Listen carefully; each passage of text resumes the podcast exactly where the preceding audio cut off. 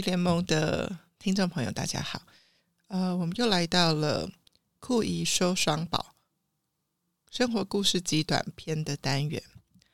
其实我这一次讲的这个单元名称跟上次根本就不一样，因为我其实还没有决定好这个名称要怎么来进行，但目的上就是能够把一些生活片段的小故事记录下来。我不晓得，也许双宝长大之后再回头来听，可以想象一些自己儿时情景的画面。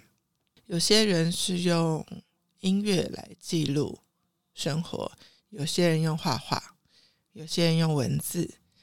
那在这里，我们就用声音，把这些小小的，可以从脑海中去建构的纪录片。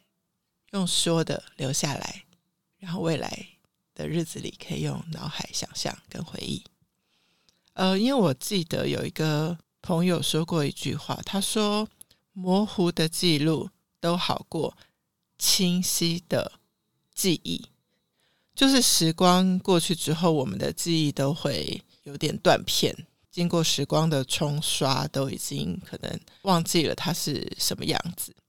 那所以他就鼓励我说：“无论你觉得你写下来写的写的不好，或是录音录下来录的不好，你自己觉得的不好，但是在未来的时空再回头来听或来看，它都还是能唤起你一些记忆，比你什么都没有留下来，凭空想要记起来强得多。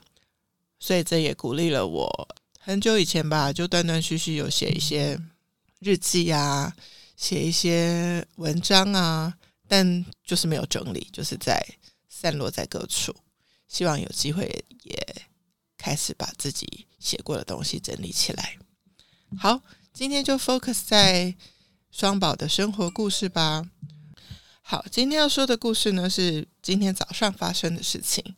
早上如果要取一个名字的话，我会觉得是红蜻蜓的欢快早晨。今天很有趣，因为今天是周末，大家都不用赶着出门，也算是第一次双宝一家住在我们这边的第一次，我们有一起吃早餐。早上的时候，我才刚醒来，还没有戴上眼镜，双宝就跑进房间了。哥哥好像有 focus 别的事情，那妹妹就爬上床来给我抱一抱。目光很快的就转到我们床头的墙上的一个客制化去订的一个台湾地图，上面写着我跟先生的英文名字。那当时是希望可以用磁铁，很像是插旗的意思，来钉下我们一起去过的台湾的各个小地方。比起出国跟在台湾玩。先生更喜欢一些台湾在地的风情，那也就刚好这两年也是因为疫情不能出国，所以我们就有机会记录下我们去台湾各地走走的一些事情。我就想说，哎，那我们就用地图把这些一起去过的地方给记录下来。然后妹妹就看着地图就说：“Sun Moon Lake，这个我有去过哦。”然后就日月潭嘛。我就说，哎，那你来帮我的忙，因为大达一跟姨牛才刚刚去过台东参加朋友的铁人比赛去录音，但是还没有上磁铁，然后他就很开心的帮我一起上磁铁，一个人在正面，一个人在背面，各有一个磁铁，就把台东森林公园这个地方也插齐了起来。这就是一个小小的早上，下一个镜头我们就突然听到了。客厅在播红蜻蜓的音乐，我们就跑到客厅来。因为这几天哥哥嘴边总是唱着这首歌，好像因为学校有教的关系，然后也就带着爸爸妈妈、阿姨、姨丈，就到了我们小一点时候的记忆，就是小虎队的记忆，非常非常有趣。就是我怎么会想到说，一个就是六岁的娃娃会唱着我们小时候的红蜻蜓？一边听着红蜻蜓的歌，我们就在想：哎，早餐要吃什么？其实因为这一周蛮忙的，没有什么采购，所以冰箱还蛮蛮空洞的。先生就突然有一个 idea，就开始和面粉、跟蛋、跟糖做起了煎饼。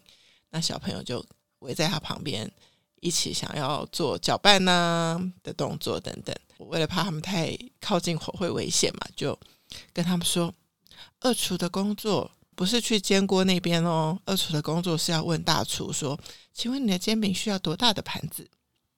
所以呢，哥哥就忙着帮忙准备盘子。那妹妹呢？我就说，嗯，妹妹，你的工作呢，就是要帮我们的煎饼做装饰。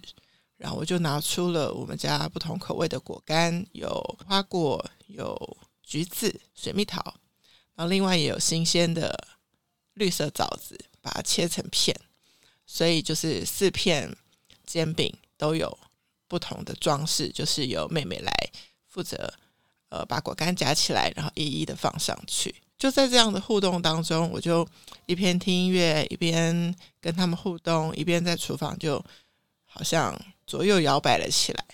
然后先生就说：“从来没有看过你早上那么开心，可能吧？因为以前早上起来都觉得赶着有一些 email 要回啊，就躲进书房，也都是先生起床之后。”帮我做了咖啡，放进我的书桌。其实那时候心情就没有在享受那个早晨，就是想说，哦，赶快开始进入工作。可是说实话，能够这样子开开心心的开启一天，不是很好吗？这时候，妹妹也从浴室就梳洗出来，正在吹头发。妹夫也完成了他一些起床后的准备工作。然后我们六个人就。围在我们的圆桌上面，有人吃起煎饼，有人开始喝咖啡，有小朋友喝牛奶、吃果干，还有帮依依烤了一个 cheese 的饼干，就这样子你一言我一语的开始了早餐时光，真的是非常非常幸福。然后这时候，因为歌单继续在跑嘛，就来了一首歌，不是我们很熟悉的前奏。那我以我们以为说，哎，是不是又 repeat 到了红蜻蜓？结果，呃，哥哥就马上说，这首不是哦，因为红蜻蜓的开头是吼吼吼吼吼吼，不是这个，这个好像是啦啦啦之类的，所以他就马上就可以辨识出这个前奏，就表示他已经非常非常熟悉这首歌了。然后全家就这样哈哈大笑。然后过不一会，他们就在比赛三 D 的一个积木。就可以从一个二十个小格子的一个长条形的积木，它是连续，但是它的关节可以转的一个积木，可以扭成一颗球。然后我们就发现，哇，硕硕不知道什么时候在偷偷的练习，因为他完成这个从长条形到球状只要十五秒八十七，超强的。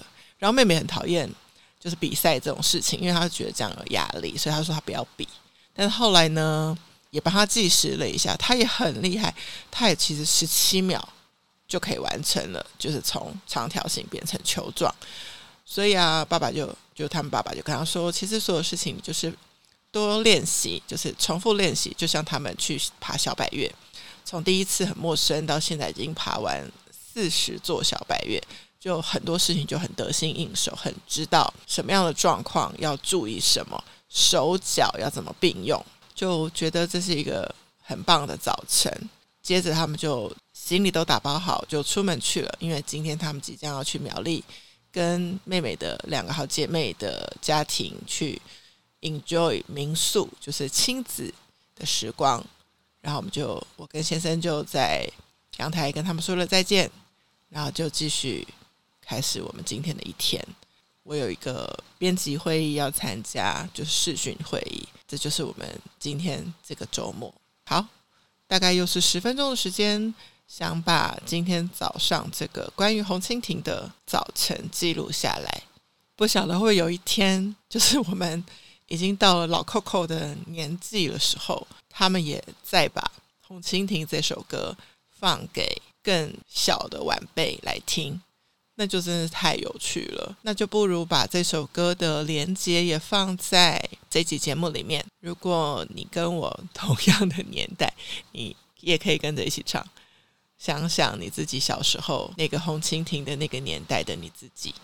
那如果你没有听过这首歌，你也可以去看看它的歌词，真的是有一些很可爱的童趣。